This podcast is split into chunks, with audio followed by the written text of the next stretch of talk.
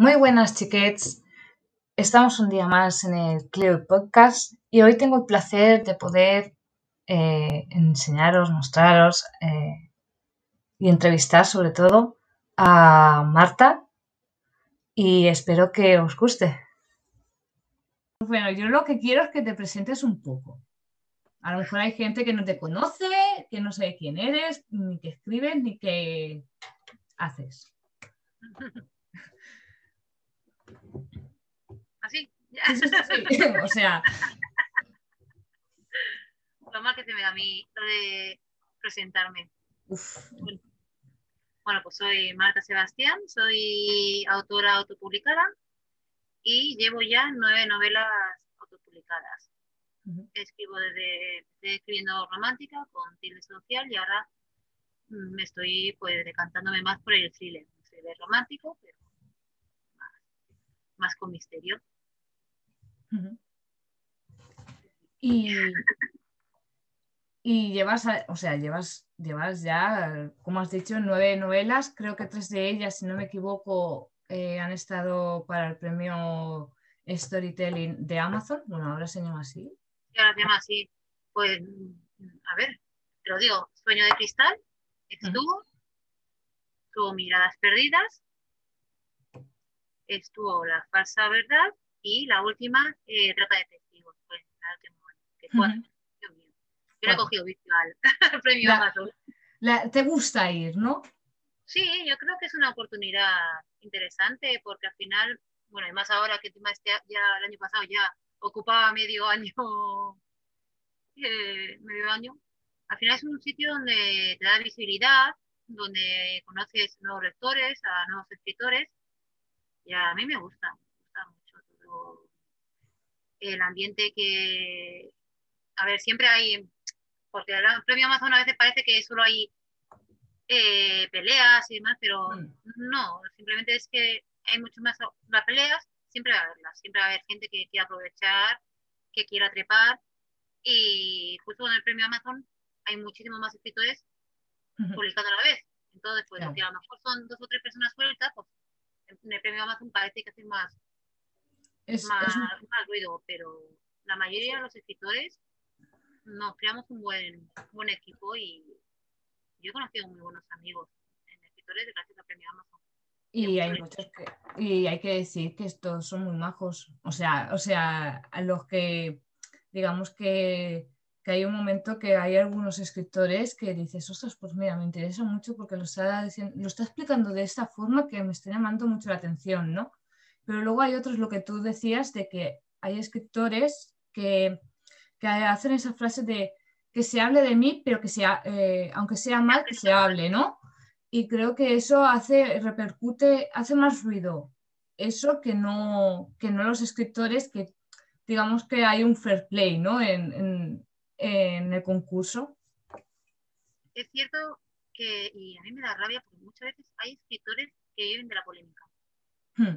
Escritores que viven de la polémica y a ti te da rabia porque llevas, te pones a trabajar, estás trabajando en, pues al final somos eh, los escritores, sobre todo autopublicados de pequeñas editoriales, lo que vendemos es a nosotros mismos, pero vendemos una, una marca, vendemos una imagen. Hmm. Y estás ahí, pues, trabajándolo, eh, cuidando, cuidando tus lectores, cuidando cada detalle, y llega alguien, monta una polémica, y de repente ves cómo suben las ventas de esa persona, y dices, ¿por qué? Hmm. ¿En serio? Digo, ¿en serio vende la polémica? Pues yo no voy a entrar en ese juego porque me gusta dormir por las noches. Hmm. No, no, y es que yo, sobre todo el primer año que yo estuve más atenta al, premio Amazon, fue como digo, ¿qué es esto? ¿Por qué no estáis haciendo, estáis como destrozando esto, ¿no? El ambiente un poco de, premio. Hubo un año, en, creo que fue, yo me, había presentado, creo que fue en el 2017, cuando presenté con mm. Miradas Perdidas, que hubo muchas polémicas, pero muchas polémicas además rondando, eh, no vamos a decir nombres, sobre todo una escritora que se hmm. a, a, ver muchas disputas con mucha gente. No, sí. es mal rollo porque es lo que hablamos, nos presentamos, ahí tenemos incluso un grupo en Facebook de los que nos presentamos para apoyarnos, para animarnos, para darnos noticias y, y, consejos o ayuda de, ah, traemos algo de esto, tú.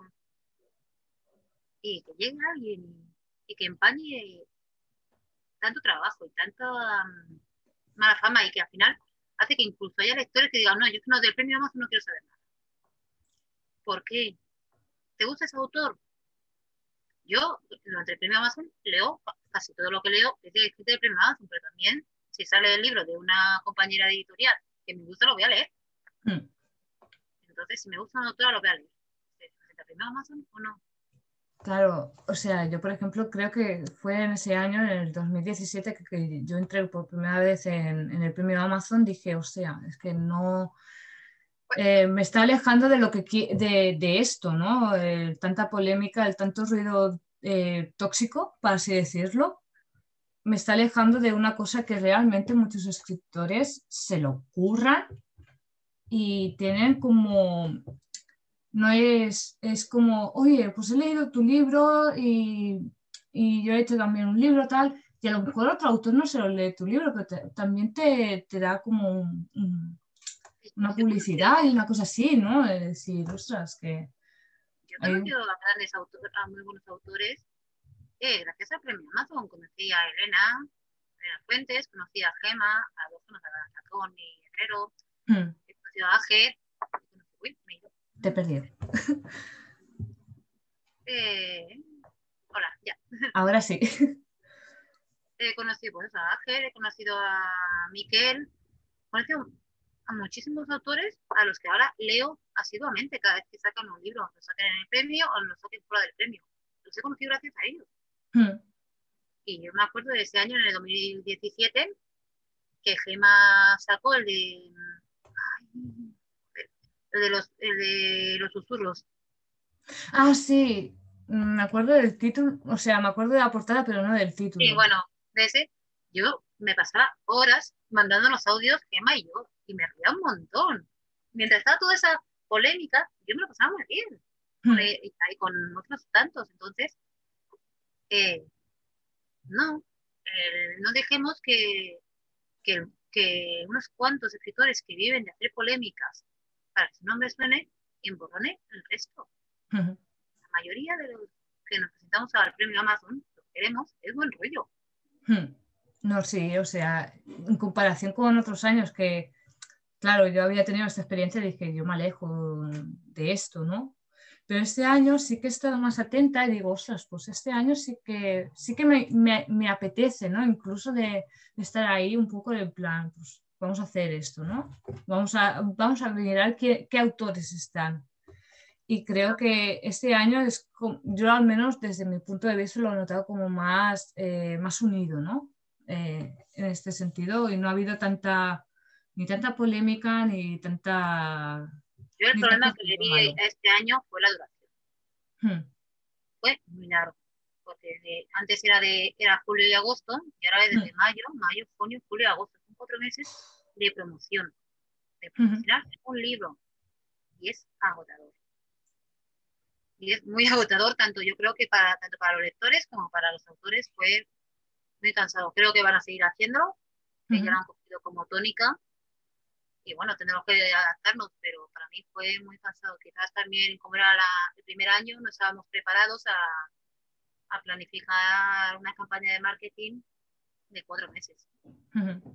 Porque claro, es, es, dar cuatro meses un poco la, la, turra a los lectores y también a los escritores, que esto, que esto también hay que explicarlo, que mucha gente que, que, está dentro de tu cuenta de Twitter o tu cuenta de Facebook o Instagram, también son escritores y es como, ostras, yo también estoy haciendo lo mismo, ella también, es como genera un cansancio, ¿no? En, en este sentido. Sí, porque además, bueno, eh, en Facebook, por ejemplo, en los diferentes grupos, pues es más normal lo que llaman spam literario, que bueno, a mí no me gusta utilizar la palabra spam porque al final es publicidad. Cuando vemos la tele y nos ponen 20 veces el mismo anuncio, no lo llamamos hmm. spam, lo llamamos, eh, lo llamamos publicidad, propaganda. Al final, los autores, por mucho que nos pese, quitando a que sea con Gómez Jurado o compañía, pues necesitas dos cosas, dar la tabarra y el boca a boca. Claro. Para la posibilidad. Entonces, el boca a boca, si no haces la tabarra antes, no lo vas a tener. Claro, o sea, porque eh, es súper importante, especialmente, o sea, cuando tú escribes un libro, es lo que ayer, ayer o sea, para la gente que, esté escuchando esto, será el, anterior, ¿no? Pero, por ejemplo, con Jorge, eh, lo comentaba ayer, de que un escritor no es solo publicar y ya está, y te olvidas del asunto y se va a vender solo, sino que hay mucho curro, incluso antes de, de, de publicar ese libro hay un, hay un trabajo detrás, y no solo de escritura, sino también de maquetación, de corrección y toda la historia. El libro, lo que llega al final a la gente es como la punta del iceberg. Ya no vamos a ponernos a hablar de toda la documentación, de escribir, de todos los borradores, de toda la corrección, de, los maquetistas, de cada portada, sino ya luego toda la promoción que después es tremendo. Hmm.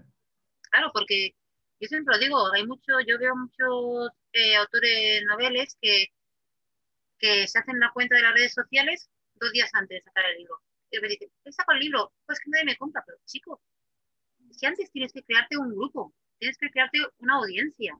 Hmm. Entonces, eh, si no lo has trabajado eso antes, claro. Eh, ¿cómo quieres? Conoce tu madre. Y muchas veces tienes un plan. Exacto, incluso también hay que, muchos autores se olvidan, o sea, hacen mucho spam y se olvidan de humanizar su cuenta. Es que eso no lo soporto. Eso es súper importante humanizar de que, de, decir, oye, mm, no soy solo escritor, sino soy muchas otras cosas, ¿no? Es lo que hablábamos antes, es que vendemos nosotros, vendemos hmm. nuestra imagen, vendemos nuestra marca. Hmm. Entonces, eh, yo pasa sobre todo más en Twitter, esos canales, esos perfiles que ves que son todos retweets. Retweets de, de, pues de grupo de, no solo novelas, pueden ser novelas de compañeros, pero son retweets constantemente. No sabes quién hay detrás realmente. Porque igual que el suyo, hay el de otros 20 porque salen en un grupito y se hacen retweets. Pero tú no sabes. Ni, es una tontería, no sabes si, tomas, si toman café por la mañana o no. Hmm. No sabe mm, ningún detalle de su vida estamos hablando de dar detalles íntimos, lógicamente, o de contar cada cosa que haces. Pero la gente tiene que saber que hay alguien detrás de ese libro. Claro, que no, no es ni un bot ni una empresa que lleve esa cuenta. Claro, entonces, eso la gente lo olvida. Olvida que al final es importante. Eh, tú puedes hacerlo, hay gente con, pseudónimos que lo hace muy bien también. Porque tiene un, una, todos tenemos una historia que contar, todos tenemos cosas interesantes. Incluso puedes hablar de, de cosas del que has hecho de la documentación. Ah, yo creo que es interesante también para los lectores que vayas contando, según vas avanzando en la historia, de cuando la vas escribiendo, de pues mira, he buscado la documentación de esto. O, o, o incluso. O de repente ver una imagen y decir, mira, esta imagen me ha inspirado muchísimo hoy. Hmm. O incluso esta canción, mira, he estado escuchando esta canción y, he escrito tantas palabras, ¿no? Eh, el hecho de ese, incluso también lo que a mí me gusta mucho de, lo que tú haces por Instagram y por, Twitter, creo que fue con la, eh, la saga falsa, falsedad o es trilogía. Es... Sí, bueno, es, eh, es, una saga, pues, bueno, así es trilogía porque para leer la falsa apariencia tienes que leer antes la falsa familia para poder hmm. entender pierdes, pierdes esencia de por qué Pasan, siguen pasando esas cosas, ¿no? Y entonces, a mí mm, creo que fue con el nombre de, la protagonista que tú dijiste, eh, ¿qué nombre elijo? ¿Este o este? ¿Qué, os parece? Incluso creo que eso es súper importante que, que tú metas al, al, lector dentro de la historia, que elija algunas cosas que, nos, que son un poquito mm. vitales dentro de la historia. Sí, siempre hago intento hacer juegos. Por ejemplo, la música me gusta mucho que la gente me sugiera canciones y luego si me encajan, mm. las incluyo en las, las novelas.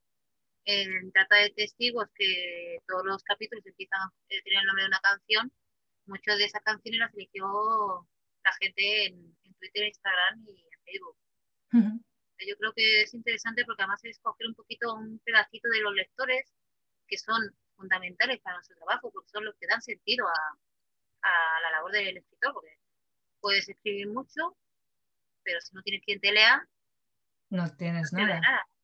Claro. Tenemos que cuidar más a los lectores. Claro, y no hay que apartarlo dentro del proceso al lector, porque es, creo que es la persona más vital para un escritor. Es que al final es el que va a adquirir tu producto. Claro, suena fatal llamar a un libro un producto, pero al final es eso. Es el producto y es quien lo va a adquirir, quien va a cogerlo, quien va a gastar su dinero y su tiempo. Claro. Y su trabajo. Porque, a ver, para mí es fundamental pasarlo por un corrector, tener un maquetista bueno, tener un buen portadista, son cosas que, que yo prefiero eh, invertir un dinero para darle una calidad. ¿Pero por qué le das una calidad? Porque el lector se merece la mejor calidad posible. Porque es lo que hablamos, está gastando su dinero y su tiempo. Claro. Y entonces, si vas a hacer eso, aunque sean 2 euros, aunque sean 0,99, aunque sean 3 euros, o 10, 15, 20 euros el libro en papel, ese dinero de una persona y tú no sabes qué está dejando de comprar para adquirir tu libro. Para que... Darle el mejor producto. Claro, le tienes que dar lo mejor que tengas. Si tú lo que ofreces es la mitad de, calidad, pues entonces es como que falta algo, falta, falta un poco. también, luego de una parte eh, egoísta, hmm. puedes engañar al lector una vez. Hmm. que se compre un libro y que luego no tenga la calidad suficiente. Pero es un día, es una vez. Ese lector lo has perdido para siempre. Claro porque luego dirá, publicas otro libro y dirá, mm, este autor ya tuve suficiente con leer uno. Claro, entonces, siendo egoístas, tenemos que darle la mejor calidad posible. ¿Qué hay que invertir? Por supuesto. Seas eh, autopublicado, seas de editorial, porque yo también conozco gente, eh, autores de editorial, que como, no, a mí como me lo corrigen, la galerada ni la reviso. No, no. no le tienes que dar una revisada, porque a mí me ha pasado que con libros de editorial me he encontrado que ha habido o faltas de ortografía, que yo digo, vale, yo lo estoy cometiendo e intento dar eh, el mejor valor a mi producto, ¿no? Pero eh, siendo una editorial que tiene sus correctores y todas estas cosas, que salga ahí publicado y tú te hayas gastado mm, en un libro de editorial 10 euros, 20, y te encuentras esos pequeños fallos que se te pueden haber pasado, pero realmente tienes que dar la calidad al 100%. Y, fallos de maquetación. Me he encontrado alguna vez como fallos de maquetación de cortarte la palabra en mitad de una sílaba y dices, ¿qué pasó? Que me da, Eso debe decir mi hija de primaria ya lo sabe hacer, por favor. Claro. hay que cuidarlo, hay que cuidarlo siempre, da igual que seas autopublicado, que sea editorial. Creo que si eres autopublicado tienes que cuidarlo más, más hmm. porque ya tenemos muy mala fama. Claro. Una mala fama, porque cuando empezó Amazon, fue de los primeros en, bueno, y cuál era que era, creo que era, uno de los primeros en, en hacer los autopublicados, hmm. la gente pues, subía lo primero que, que se pasaba que, escribían sin corrección y demás. Eso hmm. ya estamos hablando de hace más de 10 años.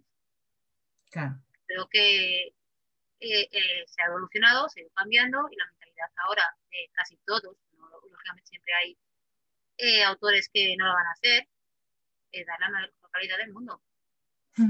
Que luego te repatea, porque luego ves, hay el caso de un autor, que no voy a decir el nombre, que está entre los primeros puestos de su categoría, que la imagen de portada tiene la rayita de esta de Canva de...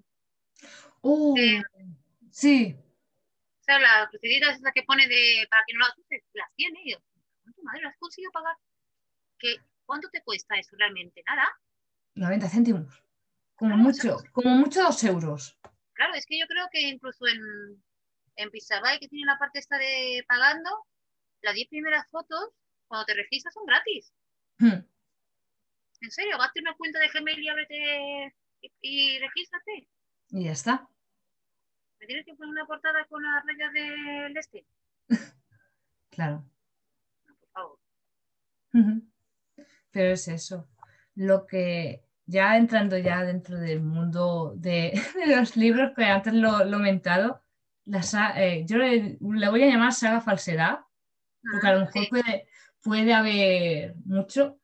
¿Cómo, llega- ¿Cómo surge, cómo nace ese de decir, pues bueno, voy a, voy a escribir esto y que, siga, que sean diversos libros? Eh, a mí el- la novela, el thriller, la novela negra es un género que siempre me ha gustado. Desde pequeña, pequeña leo, pues de, eh, ese género siempre me ha gustado siempre, y me imponía bastante. Pero quería intentarlo, para mí era un reto. Un poco a romperlo con miradas perdidas, pero quería. Y un día en, una, en un evento me hicieron una pregunta, que no puedo decir aquí porque si no fastidio la falsa verdad, pero se me queda ahí rum, rum, rum, rum, rum, rum en la cabeza. Y, y un día ya acabó surgiendo, dijo, tiene que salir la historia. Yo quería hablar también de, de profesiones que norma- normalmente son de, de hombres, como la mujer pues tiene que luchar para ver cómo para sobrevivir en esas y para hacerse fuerte. Y la busqué, busqué cuáles eran las profesiones que con más complicaciones para las mujeres y salió la de detective privado, Ujú. que son una cuarta parte de los detectives privados en España son mujeres. Y ahí surgió el personaje de Aurea. Desde allí, realmente yo al principio cuando empecé a escribirlo no pensé que fuera a ser una saga, porque mm, era, es, un, thriller y para mí era un reto, pero es que me enamoré del personaje. Y vi que tenía mucho por, eh, por contar, y sobre todo porque es una detective que se dedica a, buscar a mujeres desaparecidas. Y hay demasiadas mujeres desaparecidas también, bueno, y personas, vamos a dejarlo en personas desaparecidas, lo que ha dado el tema de las mujeres, porque era pues, en todo esto de intentar darles voz.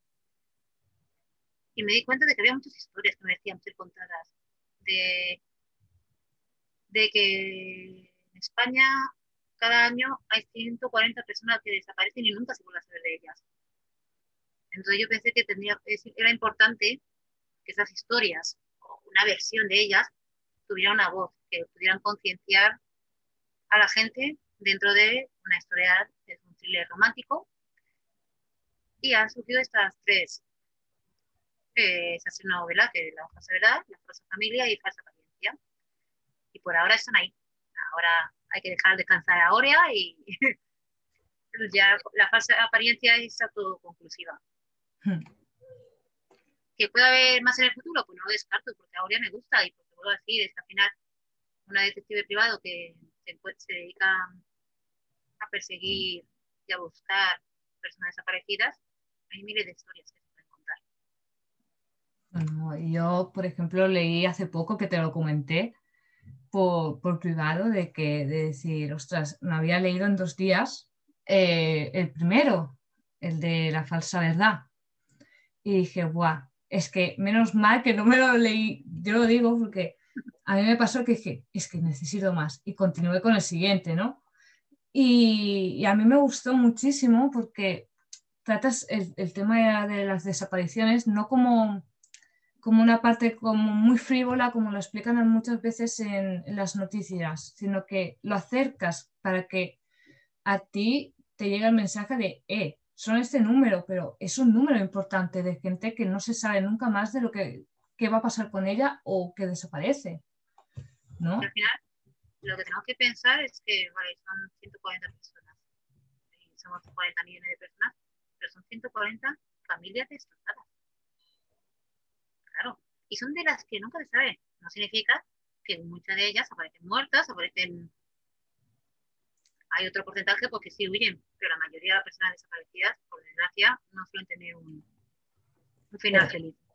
Claro, o por ejemplo, de que o no aparecen, o, lo que comentabas, de aparecen pero aparecen muertas, y, son muy escasos los, los, las personas que aparecen vivas o que con los años se, las encuentran, ¿no? Y, es como, hay que concienciar de, esto, que, de que son, detrás de, cada, de, ese número hay una familia que está, que está ahí y luchando y buscando a su, a su hija. y también el hecho de que además lo menciono en los libros, de, del poco presupuesto que tienen la fuerza de seguridad para buscar a esas personas. En cuanto el caso se enfría un poco, pues tienen otro caso más importante y lo dejan aislado. No porque no quieran trabajar en ello, no pueden. Hmm. Incluso, incluso también das, mm, no sé si voy a hacer un spoiler con esto, de, de lo, lo, que hacen las televisiones, ¿no? La presión, la presión social de que busca, busca, busca a esta persona, ¿no? Y, la, y cómo eh, eh, coge muchas veces a la víctima y la juzgan. Sí. Y eso, por desgracia, pasa, también pasa en hombres, pero sobre todo pasa en mujeres en cuanto a una, y lo hemos visto mil veces. Muchísimas. Cada vez que desaparece una chica joven, que qué ropa llevaba, que si le gustaba ir por ahí, que si le gustaba, eh, si estaba con fulanito o con menganito, y que, y que se había bebido. Claro. Entonces es, es tremendo. las redes sociales, la televisión, las noticias y sobre todo este tipo de programas que suelen estar que están ahí buscando... La desgracia humana. Sí, sí, sí, que viven de eso, de la carnaza y de, y de un, eh, ahí meter el dedo en la herida de las familias sin importarles nada. Que luego también hay familias que mm, se aprovechan de... Se aprovechan de eso. Y se aprovechan... Yo creo que hay familias que, no todas, ¿vale? No, porque no son todas las que, las que dicen, ah, pues está, eh, que vengan las televisiones y tal. No, sino que hay familias que, que, sufren con el dolor que, o sea, ¿cómo explicarlo? Que va a la televisión, ¿no? De, decir, pues voy, voy a sacar esa noticia y, también se, comienzan a juzgar a, incluso a la familia de por qué había hecho eso. Pero, no, y no sé qué decir, se me ha ido. Estamos con eso. De no, hasta el final, eh, cuando desaparece, y luego, sí, ya me acuerdo. Eh, ¿Cuántas veces desaparece eh, varias personas en el mismo día y suele ser la importancia a una? Y lo que siempre hablábamos cuando desapareció Diana Kerr, pobrecita, con todo el corazón, lo que le pasó a la pobre. Ese mismo día desaparecieron otras tres chicas ¿por qué Diana Kerr sí y las otras chicas no sabemos ni el nombre? Cuando tenían una edad desparecida y demás. Porque al final, por desgracia en este mundo, quien tiene dinero tiene la posibilidad de que su caso sea más importante. Porque es eso, que muchas veces no se desconocen el nombre y cuando dan un reportaje de este tipo es como muy, muy de pasadas, pero creo que es importante de, decir que no pueden ser 140 como pueden ser 10, pero son un número de familias que, se han llegado a destrozar. al final, ¿qué más da el número? Lo importante es que con que haya una familia destrozada, hay que luchar por, ese, por, por darle una solución, por darle una respuesta. Hmm. Pero desgracia, las fuerzas de seguridad muchas veces no tienen ese presupuesto para poder hacerlo. Pues. Qué profundo nos hemos puesto. no, no. Pues ya cambiando de tema un poco, bueno, siguiendo un poco el, tema, un poco. Eh, antes has comentado el tema de la documentación. ¿Cómo lo haces? Eh, ¿Por qué es importante? Porque hay gente que a lo mejor no entiende, ah, yo puedo escribir, por ejemplo, una novela policíaca sin tener la información, ¿no? O a lo mejor hay gente que dice, puedo escribir cualquier género sin, sin documentarme, ¿no? Hay que ser muy inteligente, hay que ser muy inteligente para poder ver eso. claro. Si piensan que, si la gente piensa que sabe de todo, pues, pues maravilloso, yo quiero saberlo de todo. Creo que volvemos a lo mismo de antes, eh, tú estás dando una calidad y tienes que documentar. En cualquier tipo de novela. Siempre hay, algo que tienes que documentar, aunque sea el, el sitio donde viven las personas. Eh, cualquier cosa, es que cualquier cosa, para a mí además es que me encanta. Hmm. me encanta documentarme, es más, lo he documentado alguna vez, gracias a ponerme a documentarme para, para la falsa verdad, me puse a estudiar criminología, me encanta. ¿Estás estudiando criminología? Sí, sí, sí. Ahora estoy con la elaboración de perfiles. Me lo paso pipa, me lo paso pipa. Porque al final es un placer cuando eh, me documenté para la falsa experiencia, eh, todo lo de los, las sectas, la falsa experiencia, la falsa familia, todo el tema de las sectas, un montón de documentales, un montón de, de documentación que por suerte actualmente además tengo la suerte de que si está a Google hay que mirar dónde vas, por favor, no vale cualquier cosa. Pero yo considero eh, que si te vas a contar una, una historia, siempre te puedes poner licencias. Pero cuanto más realista sea, más cercanas para el lector. Entonces, eh, y que no es tan difícil actualmente. Hmm. Es que eh, hay un montón de, foros, por ejemplo, si quieres hacer una novela policía, hay foros de policías que están encantados de responderte a preguntas. Sí, sí. Entonces, ¿por qué no vamos a utilizarlo? Todas esas posibilidades todo ese mundo de posibilidades que tenemos, hay algunos más fáciles y otros más difíciles, por supuesto. Y ahí luego también pues está el hecho de que de que, de que una, la realidad no te amarga una buena historia, ¿no? Pues que puedes darte tus licencias. Claro. Porque, pueden haber casos de que si haces un thriller, te diga la policía, no puedes contar, no puedes contar o te cuentan una parte porque es un procedimiento que ellos lo tienen que hacer y la gente cuanto menos información tenga de un poco de ese procedimiento, mejor, ¿no? Porque a lo mejor lo pueden llevar a cabo, ¿no? Sí, que bueno, luego estamos creando distinción, hmm. que no hace falta hacer una tesis, sobre todo porque aburre. A mí como, como lectora, si cojo un libro y hay 10 páginas en una sola conversación, solo contándome este, me aburro. Hmm. Yo necesito acción, necesito diálogo, necesito... Entonces, hay que saber equilibrar. También es cierto que te puedes pasar horas y horas documentándote para una cosita de mierda que te sale en un párrafo, vez y dices, mm, ¿en serio? Me he tirado... Una hora perfectamente escribiendo ese párrafo. Y, ya, y para documentarte eh, varios días incluso y dices, y me ha servido para esto. Bueno, te ha servido también para crecer como persona, porque toda la información es positiva. Porque a lo mejor, claro, a lo mejor solo es para ese párrafo, pero tú has ganado una, una, enseñanza que a lo mejor la puedes aplicar mm, no solo en ese libro, sino lo puedes aplicar, yo qué sé, en, en otro libro o, o, a lo mejor te surge un problema y lo puedes solucionar con lo que tú aprendiste en un momento también. Y que es súper interesante, la mayoría de las cosas son súper interesantes. Yo cuando escribía Sueño de Cristal, que tiene muchas anécdotas de Madrid, yo algunas me lo sabía, otras no. Y me encanta y, y, me ha hecho querer saber más de, de, la historia de mi ciudad. Y luego pues vienen amigos a Madrid, ahora no, lo que nos toca. Es complicado. Pero les hago guías, visitas guiadas a sitios y les encanta, como es lógico.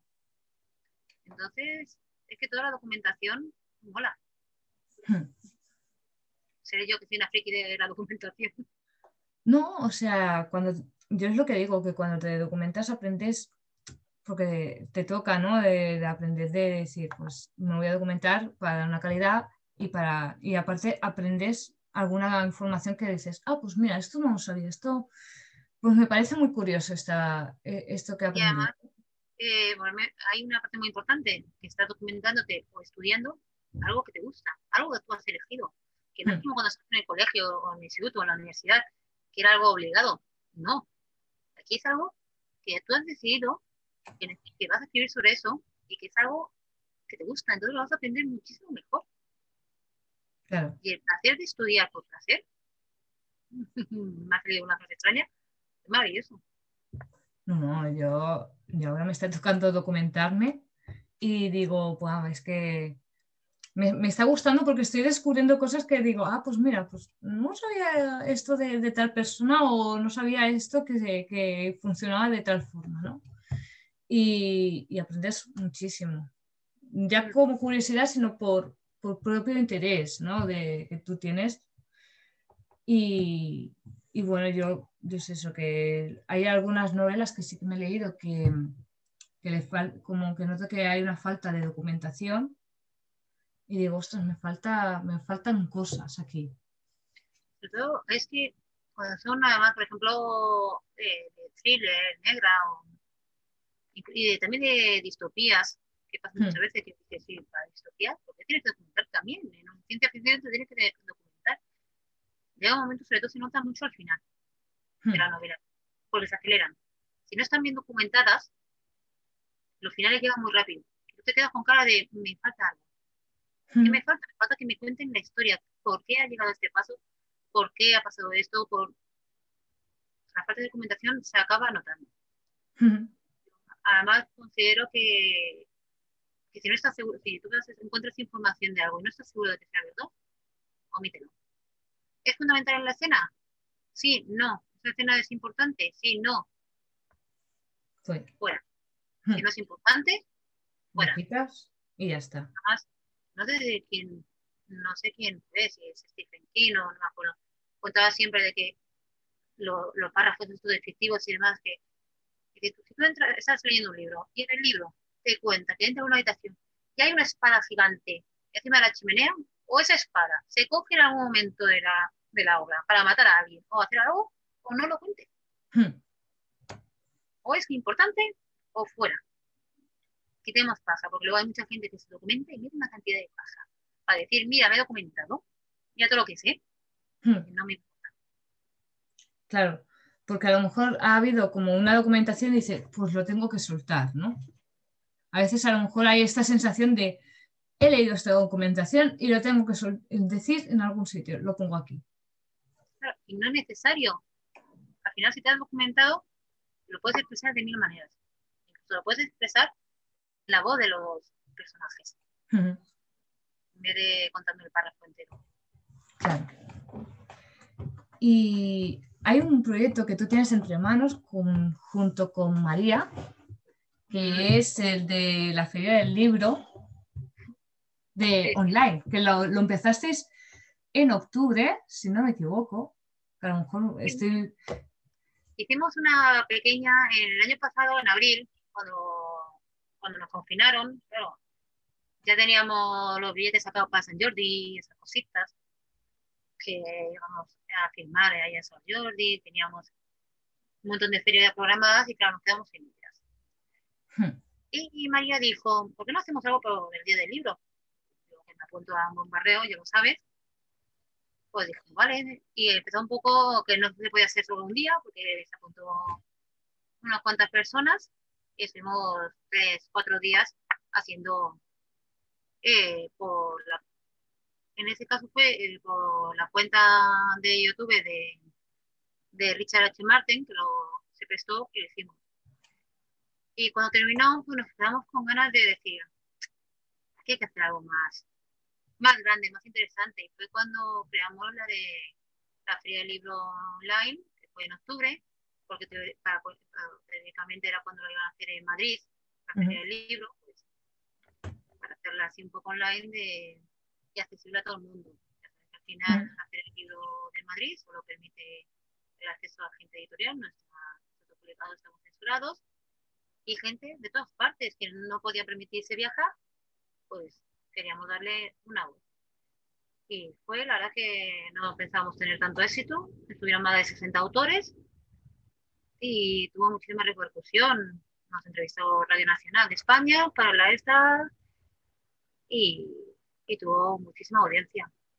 Y ahora estamos preparando otra feria de libro para abril, ya que vemos que este año también nos vamos a quedar sin feria. Y abrimos el otro día eh, un formulario para que la gente solicitara, pues a ver si pues, intentar conseguir una plaza y llegamos más de 120 candidaturas. Y eso que ya hemos dejado de dar publicidad precisamente porque, porque si no, no lo loca. El otro día ya intentando pues adelantar el trabajo y es una locura, pero tenemos unas ideas, queremos hacer algo diferente a que fue el año, eh, el año pasado ya, claro. En octubre, en octubre eran charlas más genéricas de policíaca, romántica, y bueno, tenemos unas cuantas sorpresas ya organizadas. ¿Se puede contar algo? ¿Se puede avanzar un poco o, aún no? a ver, pues eh, en vez de, en vez de hacer genéricas, van a ser, va a haber más interactivas, en las que pueda participar más la gente. Tenemos un autor, pues, sí, bestseller que quiere participar y apadrinarnos, así genial. Y sobre todo eso, queremos que sea más interactiva. En vez de, mm, a ver, con, sí, con los grupos de eh, hacer mesas redondas, pero también que el propio, la persona que está en el chat viendo el directo pueda participar, va a haber juegos, va a haber sorteos, que el año pasado va a hacer, entonces va a ser más grande. y vamos a pues morir en el trabajo, pero, pero tenemos muchas ganas, la verdad que... No, no, yo, yo, yo lo estuve viendo algunas charlas en, en octubre y dije, guau, vaya currada que hay detrás, no solo por, por, vuestra parte, sino también para la gente que iba ahí, a, eh, autores o, o, personas que se dedicaban al mundo editorial, porque también había, si no me equivoco, habían algunas editoriales que también habían, habían estado. Y, era como un poco el miedo de decir, bueno, vamos a quitarnos el miedo de, hablar en público y aunque sea online, pues vamos a ir haciendo.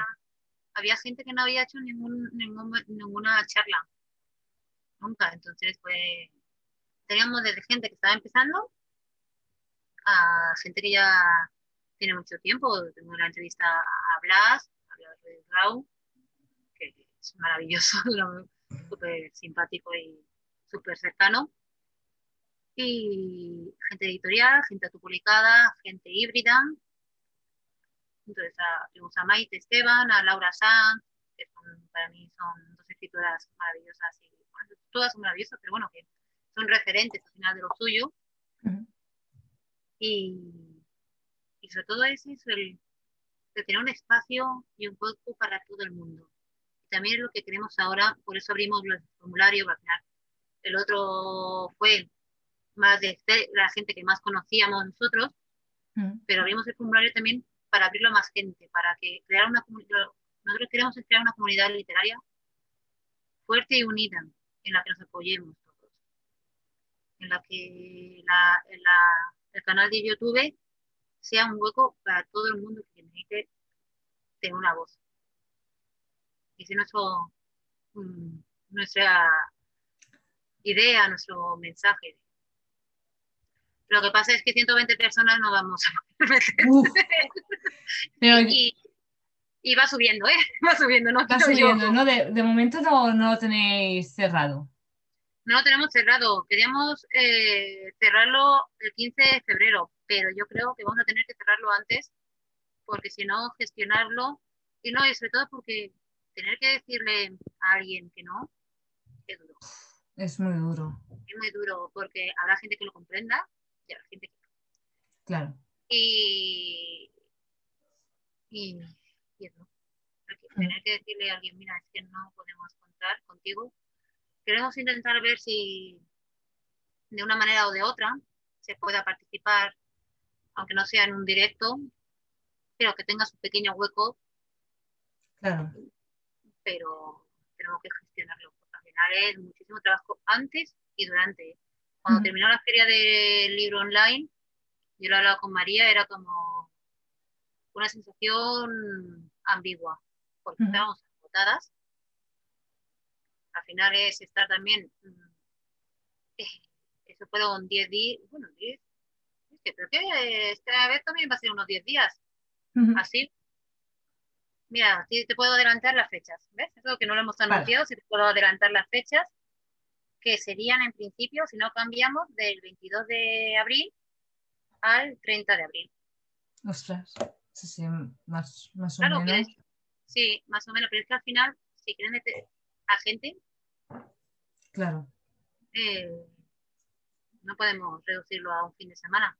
Mm, Lo Porque tenéis al que. También trabajamos. Claro, y hay que Trabajo, pensar. tengo dos bichas, María Claro. está trabajando, está estudiando Mm, y, y es complicado, pero es eso, acabas agotado, pero con una sensación también maravillosa, porque conoces, intercambias opiniones, conoces gente increíble, conoces eh, lectores maravillosos y te va con la sensación de haber hecho algo, de haber aportado un grano de arena en este mundo en el que la cultura parece tan menospreciada, en el que no nos importa yo, eh, y a decir, no nos importa eh, gastarnos 5 euros en una cerveza, pero 3 en un ebook nos parece una barbaridad. Y yo soy un amante de las cervezas. No. Yo me voy a tomar mi cerveza y me voy a leer mi ebook, Claro. pero eh, Hay que darle ese valor a. a la cultura. porque al Y- final es el alimento del alma. Lo que ya, un- como pregunta aparte de, de esto, ¿qué, tenéis, ¿qué plataforma vais a utilizar? Por curiosidad. En, en principio seguiremos en YouTube, que es la que tenemos el canal, que tiene unos 500 seguidores. Y es en principio lo que utilizaremos. No, yo lo digo porque a lo mejor por Twitch podéis tener, coger un poquito más de audiencia, pero no sé. El hecho que lo estuvimos mirando el Twitch, pero por ahora también el que más conocemos eh, y con la plataforma con la que trabajamos, que no es directamente de YouTube, nos da más juego por ahora. Y además, al final, al- no va a haber solo directos, sino va a haber vídeos grabados Claro, para no difundir, para que no difuminar una audiencia en un lado, otra audiencia en el otro. Para que sea Claro. todo seguido. sí, Habrá eh, os puede- Habrá habrá directos, habrá juegos, habrá cosas diferentes, entonces, pues para que sea todo en el mismo canal. Y, y creo que ya un poco para esto, tú pasaste de, creo que pasaste de editorial a autopublicación, si no estoy equivocada.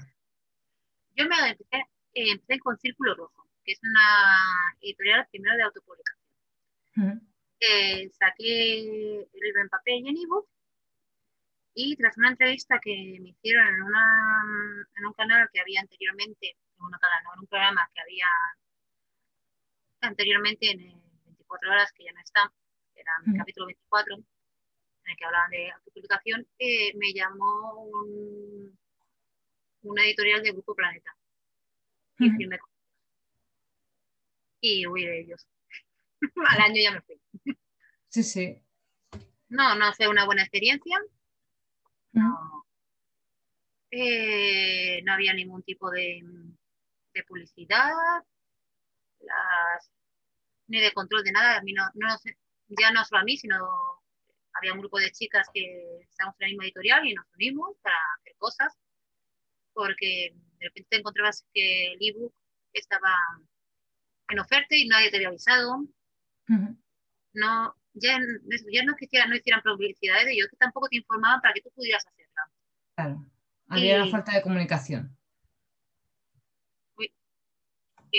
no, eh, nula completamente, no, no, no hacían eventos, no hacían presentaciones, entonces, y luego mm, yo mientras tanto, fue con Remiendos del pasado, mientras tanto saqué Sueño de Cristal, la volví, la saqué autopublicada. Y claro, yo cuando me llegaba, me llegó el este de ventas, el informe de ventas, que además es ridículo, porque podían haber eh, dicho que vendí 200 libros como que vendí 100, como que eso, porque además ni siquiera te ponían ni por medio ni nada, te ponían tanto libro, tanto dinero. Ni cuántos habían hecho vendido con a precio normal, ni cuántos con ofertas, nada.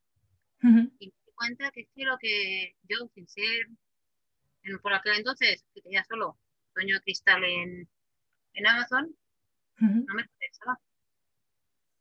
Yo ganaba más de, de autopublicada que con la editorial. Y teniendo en cuenta que yo seguía haciendo el trabajo. Pues yo tenía que seguir dando el coñazo en las redes sociales para que la gente me comprara. Entonces, bueno, y luego pues una serie de, de eso, solo decir que realmente ya la editorial del Grupo Planeta esa ya no existe.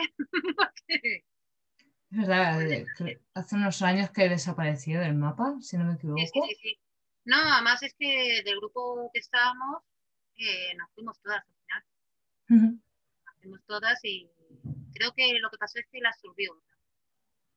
Del mismo grupo, la, la absorbió se la quedó. Yo no tengo una buen, buen recuerdo de las editoriales. No, no descarto que en un momento si llega una oferta interesante me la planteé, pero actualmente eh, yo tengo un grupo maravilloso, tengo un buen corrector, tengo portadista, tengo maquetista y tengo eh, gente que contrato para hacer alguna campaña de publicidad. Entonces yo ya tengo, es como mi propio equipo de editorial. Claro. Yo sé lo que me puedo gastar, lo que no me puedo gastar y los beneficios son los Claro, son más o menos, para así decirlo, porque claro, ahí detrás de todo lo que has comentado, portadista, corrector, eh, campaña y tal, hay un dinero, eh, hay una inversión. Entonces, realmente te llevas gran parte de Todos los negocios tienen una parte de inversión. Claro. ¿Qué hay que hacer? Pues sí, lógicamente yo cuando saco un libro, eh, los, beneficios, si estoy pensando ya en el siguiente, hay una parte que yo ya reservo para, para el siguiente. Luego yo ya sé que a partir de cierto dinero, cierto dinero es, ganancia. Vale, pero hay una parte que yo ya siempre reservo para, esos gastos. Precisamente para, para, decir, vale, esto es lo que ha, costado, para así decirlo, el libro, y ya luego después de, de, de, esta, de esto, de cubrir este gasto, ya, ya todos son beneficios que lógicamente es una inversión, pero es que ¿qué negocio no lo tiene? Claro. Entonces, al final, la, la literatura vemos siempre la parte romántica, que es la de escribir, hmm. pero no se nos puede olvidar que, por desgracia, un libro es un producto y hay que tratarlo como tal, darle la mejor calidad, invertir dentro de lo que cada uno pueda, lógicamente. No, no lo mismo no va a invertir uno más, eh, lo mismo una persona que vende mil libros que una persona que vende cien. Hmm. Lógicamente. También es más fácil que el que venda mil eh, haya vendido mil porque ha invertido más. Claro. Pero, y, y, es importante una cosa, el primer libro se vende poco. El segundo se vende poco. El tercero más. Y la persona que ha llegado al tercero por casualidad, le ha gustado, te va a comprar el segundo y el primero cuanto más libros tengas, es más fácil que alguien lea uno de ellos y se enganche al resto. Eso no significa que hagamos libros muchos. Hay, hay autores que sacan un libro cada mes y a mí realmente me sorprende. O los tenían escondidos en el, en el cajón, que conozco gente que sí. O es imposible escribir un libro, que te lo, eh, mandarlo a los lectores beta, corregirlo, repasarlo tú, maquetarlo publicarlo en un mes. para mí es imposible. yo creo que ni siquiera las personas que se dedican solo a la escritura, es decir, que tienen las 7 horas, 8 horas laborables, solo para eso, no creo que sea posible. O son, o son escritores muy top también, puede ser. Que sean escritores. pero los escritores top, ¿cada cuánto sacan libro? dependiendo, a lo mejor sacan cada, cada año, depende de cada uno. Claro. Mira, Pedro Reverte, Juan Gómez, Jurado, eh, Julián Navarro. No sacan un libro cada mes y se dedican a eso. su trabajo es escribir. Hmm. El nuestro, por desgracia, tenemos que, tener otro trabajo para poder comer. Hay que, hay que ir picando y quitando, así decirlo, de algunas cosas, decir, pues esto lo voy a invertir aquí en vez de, esto otro. Claro. Es un, en ese sentido, sí, al final tienes que invertir en ti. Tienes que, pensar en, en que merece la pena el resultado. Cueste algo así yo. pues bueno, Marta, pues muchas gracias por, la entrevista. Muchas gracias a ti, es un placer hablar contigo después de tanto tiempo, conocer tanto tiempo y poder tener una charla, aunque sea por, por videollamada o, o lo que sea. Sí, al menos pues mira, el poder charlar un poquito eh, en esta época se necesita más que nunca. Pues yo dejaré las redes de Marta por abajo, tanto el Twitter, tanto el Facebook como el Instagram, para que la veáis, para que leáis los libros también y para que la conozcáis, más que nada. Pues bueno, pues muchas gracias. A ti, corazón. Muchísimas gracias. A ti.